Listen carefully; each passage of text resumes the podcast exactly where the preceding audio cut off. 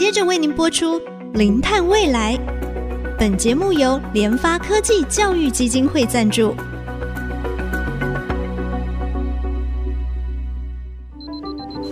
前瞻能源新方向，以科学与科技迈向近零碳排，智慧永续，与您一同开创零碳未来。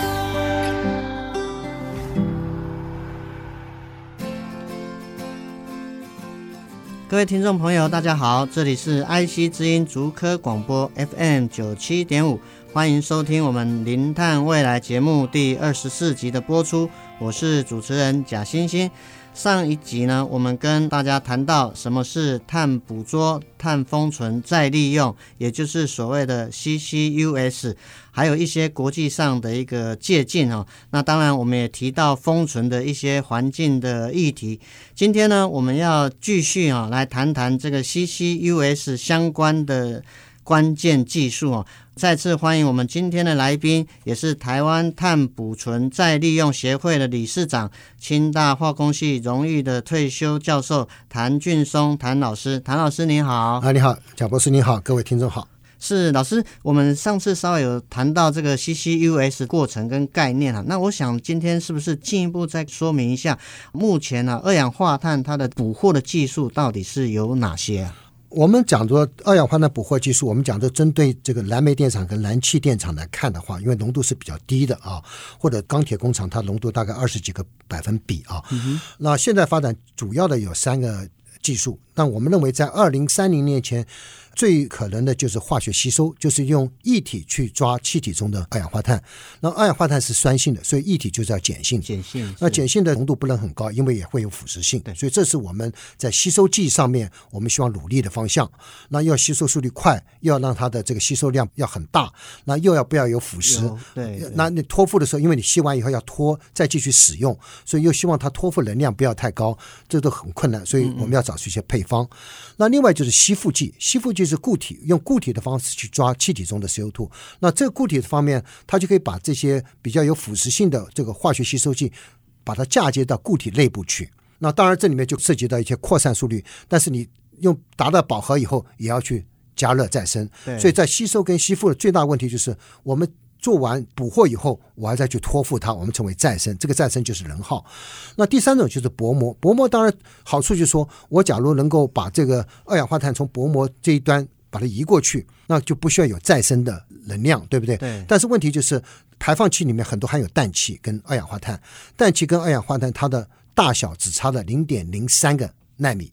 所以你要把它分开有困难的，因为薄膜你一个靠它的分子的大小或分子的形状，另外靠它的吸附，另外靠它的一个扩散速度，那后面两者是不太可能来处理大量的这个这个 CO2 的排放器。所以我很看好薄膜，但是薄膜有它的困难度，有它的高的这个门槛。门槛但是假如能够发展出来，它是能耗是最低的。是，哎，那老师像现在一般碳捕获，它这个成本大概是多少？好，现在成本很困难的算出来，目前每吨大概八十块钱到一百块钱。那我们在 IEA 就是国际能源总署，希望到二零三零年的时候，每一吨可以到四十五块钱；到二零五零年的时候，希望每吨到三十六块钱。是是，所以看起来还是有那个趋势跟机会在嘛？是有有。哎，那老师，我想很好奇的就是说，我们知道您那时候在清大化工的时候，你们有开发这个所谓的二氧化碳的捕获的这个制程嘛？请老师稍微跟我们听众朋友介绍一下，您这个技术研发，还有当时有没有遇到哪一些困难，怎么样去突破？我想在化学吸收上分两块，一个是化学吸收剂，刚刚讲配方，另外一个就是你的制程跟操作。我所以会做高速旋转床来取代一个固定床的原因是，因为大家都晓得。现在要盖燃煤电厂、燃气电厂，必须要有称为 CCS ready，就是你必须要有一个地方去让它捕获对这个 CO2。对但是捕获 CO2，因为 CO2 量很大，占地非常的大，所以我们看是不是能够用小的体积就能够抓下来。所以我们就用了所谓的高速旋转床。那高速旋转床在这里面做的时候，从中钢台塑一直到长春，我们做的一些试验工厂，我们就发现比固定床它的效果好很多。那事实上也不是我们第一个用来作为 CO2 捕获，事实上国外工厂已经来制造化学品。譬如，他制造化学品，制造次氯酸，它原来是六公尺直径、三十公尺高的一个反应器，结果他用三个小的三公尺高、三公尺直径的旋转床，它就能够增加百分之十的产量，它的设备成本低了百分之七十，因为体积小了嘛。嗯嗯。那我们在中钢跟台塑，我跟各位报告一下，就是我们用了三分之一的体积，我们的效果捕获的效果。比传统的固定床好。那我们现在看到全球大概百分之九十九以上的都是使用固定床。那我们是用旋转床。那我们在今年的台英的这个 CCUS 论坛里面，英国也准备现在才发展是这个高速旋转床。所以我们赚的比较做的比较早。但是我觉得现在因为碳价越来越高，很多单位去做，所以我觉得技术一下很快有可能会被人家超越。是老师，那像就是说，你从这个固定床到变成这个高速旋转床嘛，哈，让它的体积变小，然后整个碳捕获的成效会更好。但我比较好奇，就是说，老师是您是什么诱因哈，让你投入这个 CCUS？好，追溯到二十年前，因为二十年前那是要要发展一个叫做星空电池，星就是金属氢啊，这是国外来找我们的。那星空电池呢，他想放在汽车跟摩托车上面，嗯嗯，那可是他要求在阴极的地方，空气进来的时候要把 CO2 去除掉，要不然就会变成碳酸钙，会把那个挡住。哦那个、对，那我们叫实际上不可能装一个固定床，对不对？那时候我们讲轮子会转嘛。轮子会转时，我就可以带动我的旋转床，所以我们那是可以达到他要求，就是他要求就是空气中的进来的这个 CO2 不能够超过二十个 ppm。嗯，那我们大概是一个大的保特瓶，我们就可以大概处理把它降到五个 ppm，大概可以维持的相当久的时间。所以那时我们就来做这件事情。那很可惜，后来主其逝者不幸过世了，那这个计划就停掉了。所以这时我们就。这开始认为 RPP 有它的效果啊，当然在这里面有它的技术。为什么？因为你高速旋转，它有超过一百个重力场，所以它可以把液体喷成非常小的液珠跟液膜。所以化学吸收最主要的是要增加气液接触的面积，降低气液之间的。直传阻力，那我们可以做到，但是它接触时间很短，所以固定床的它的一些吸收剂呢，就未必能用在旋转床，因为说我们要找出更好的吸收剂，要在极短时间之内就要跟 CO2 反应，因为 CO2 是一个很稳定的物质，所以我们有一些配方出来，我们也申请了一些专利，就是能够靠这样的话，除了旋转床之外，也要针对我们的配方可以达到我们的功能。是，哎，所以这样听起来，老师你投入在这个 CCUS 是有点像是这个无心插柳哦，就是刚好那个机缘要发展汽车或者是摩托车的新的电池，所以有这样的一个技术的这个开发。到现在，地球发烧越来越受到大家的重视。那我们也发现，在整个工业的过程当中，其实我们会不断的产生这个二氧化碳。但是有没有办法把它排出的二氧化碳把它吸收下来，把它捕捉下来？其实就看到老师过去二十年前的这样的一个技术，就可以在新的场域上面有一个成果出现嘛，哈。那我想就是说，另外我们在提到就是说碳的这个捕捉封存，那么它的利用，碳的这个利用，目前大概有哪一些面向？是不是也请老师稍微再跟我们听众分享？我我觉得利用上面，我觉得因为现在封存可能还需要一段时间。所以再利用，我认为直接利用在台湾可以很快速的可以进行的。第一个就是温室栽培，譬如举了一个海洋牧场的概念。海洋牧场概念就是我们曾经在中钢做过这件事情，就是增加它的废炉石，我们里面含有一些 CaO，嗯，跟氧化钙跟氧化镁，我们把 CO2 跟它反应以后，这就是所谓的加速风化。那我们就把这些废炉石呢，就当成一个海礁，做成两吨的海礁抛到海底下去，嗯，那就可以让。在鱼鱼去栖息，那栖息这样需要巨藻，所以我们又把 CO2 跟一些巨藻的营养品，我们也打到海礁上面去。那另外在上面我们种了一些围藻，讲这些围藻，围藻呢，我们就可以的，因为围藻里面含有油脂，油脂我们就可以把它萃取出来做生殖柴油，那进一步可以做成生殖航空燃料油。那这是在国内可以做很多，这是在海洋牧场。嗯，嗯，那当做海洋牧场，在整个定义就是这个电力需要的来源呢？不希望用传统的化石燃料，对，需要用再生能源，再生能源或者是说生质生质能源来做。是是，所以我认为这是第一个可以做。第二个，生殖能源在台湾，我觉得可以大力发展。我我这样举例，台湾没有石油，但是我们有很好的化工产业。石油产石化产业在我们台湾非常重要，我们的台塑是全世界第五大的，对不对？大家都说台湾只有三万六千平方公里，没办法都做生殖生质物，我们可以从国外掌握生殖的来源，然后我们靠我们的技术发展我们的生殖能产业。嗯，我觉得是可行的啊，而且生殖能在做的话，可以降低碳足迹，对台湾来讲是一个很好的方式。那你不管是你培养围藻或者是温室栽培，都需要消耗 CO2，这是一条可去处的。那至于变成化学产品，那当然化学产品目前的情况之下就要看它的市场。那能源产品是未来值得去做的事情，嗯，因为台湾基本上来讲，九十七点八 percent 都仰赖进口，对，所以我们如果从这地方能够得到便宜的氢气，那我们就可以来。制造能源产品，过去提到的甲醇、二甲酯、二甲醚、甲烷等等，对不对？那另外很重要的就是跟氢气也会有关联性，所以氢气的关联性就是 CO2，因为在氢气现在是用天然气，就用湿式重组产生这个氢气。那现在很多地方就是可以把 CO2 也去当做一个原料，去跟甲烷反应，称为干式重组，才产生这个合成气，就是一氧化碳跟氢气。所以它可以消耗掉，因为原来湿式。重组产生出来的二氧化碳，嗯嗯、这个我们产生出来氢就称为灰氢，也可以消耗到 CO2。是是，所以看起来就是说我们这个。二氧化碳再利用对台湾来讲，目前看起来就是老师提到直接的利用。过去也有一个实际的案例哈，就是这个海洋牧场这样的一个概念。还有在后续海洋牧场它本身用这个围藻，围藻它又可以变成是生质能源一个很重要的一个来源哈。所以对我们台湾来讲的话，二氧化碳的捕获之后的再利用，其实应该是一个未来可能的一个发展的一个方向之一嘛哈。节目先进行到这边哈，我们。先休息一下，待会再回到我们《零碳未来》的节目现场。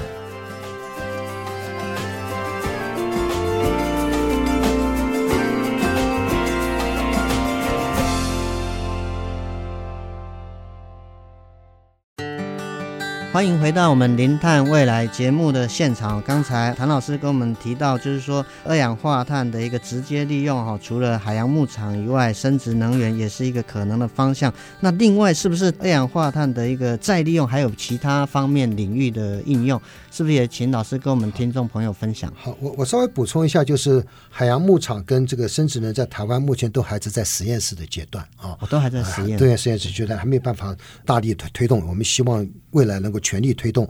那另外就在再利用上面，直接利用上面有一个是呃，你可以看到各个文献上都提到了，希望把这个 CO2 能够当做一个。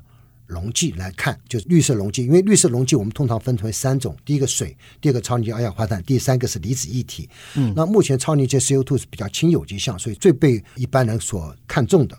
那超凝结 CO2 呢，因为它没有表面张力，它有对亲有机相，所以在过去在晶圆上面的清洗，尤其讲未来走到呃两纳米，它没表面张力，它可以进去把它。处理得很好，所以这个是我觉得很多单位都是在看这个超临界 CO2 的清洗啊。另外，这个 CO2 也可以当做一个介质，譬如说我们现在来发电都是用水蒸气，对不对？大家可能听过呃超超临界的发电技术，在林口跟大林的发电厂就超超临界的发电技术是用水蒸气。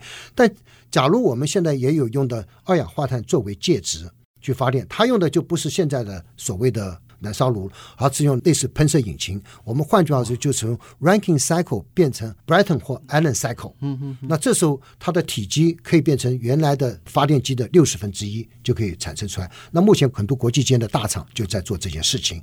这个是当然是比较长期的，但是对台湾短期的，我们假如有地热，因为台湾很可能有地热。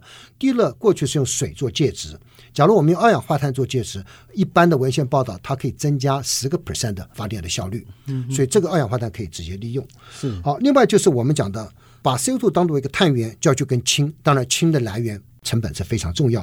假如它跟氢反应生成所谓能源产品，因为它有几个好处。假如以 CO2 作为这个碳源，就氢反应，第一个呢，它就可以减少对化石燃料的使用，使用了，对，对不对？第二个，能源的产品市场很大，所以它不会有一个比较不像化学产品，它有一定的市场。对，比较我们甲醇可以来取代汽油，二甲嗯嗯二甲醚可以取代柴油，所以它市场很大。那第三个，它就符合碳循环经济的概念，所以基本上来讲是一个可以来推动的事情啊。当然，在化工产业里面做这些都是要以量大，量大才能够降低成本。对，所以这是必须要请国家的一些补助，一些这个产业，希望能发展这样的一个能源产品。我们也看到整个的 IEA 的估算，到二零五零年的时候。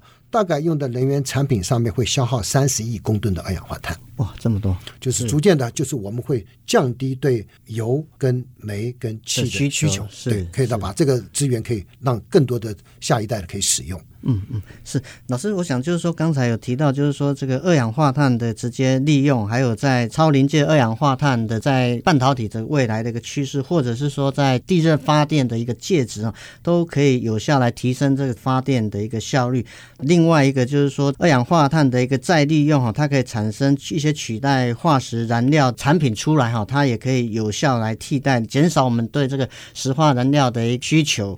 哦，那当然哈，我想最后哦，再利用一点时间，就是说，老师其实刚才提到二氧化碳再利用，其实跟氢能之间可能是会有一个连接，这一部分它的这个考量到底是怎么样？我们有没有说用这个天然气制氢啊？所谓的这个蓝氢啊，蓝色的氢嘛，那蓝氢它是不是比燃烧天然气或燃煤还要糟糕？是为什么？我想现在氢气主要的生产的方式包括三种，第一个就是所谓的利用这个甲烷。甲烷的重组，第二个是煤气化，第三个就是电解水啊。大概主要的方法都还是所谓的天然气重组。天然气我们称为湿式重组。什么叫湿式重组？就是天然气跟水蒸气反应变成合成气，就是一氧化碳跟氢气。这个出来的氢我们称为灰氢。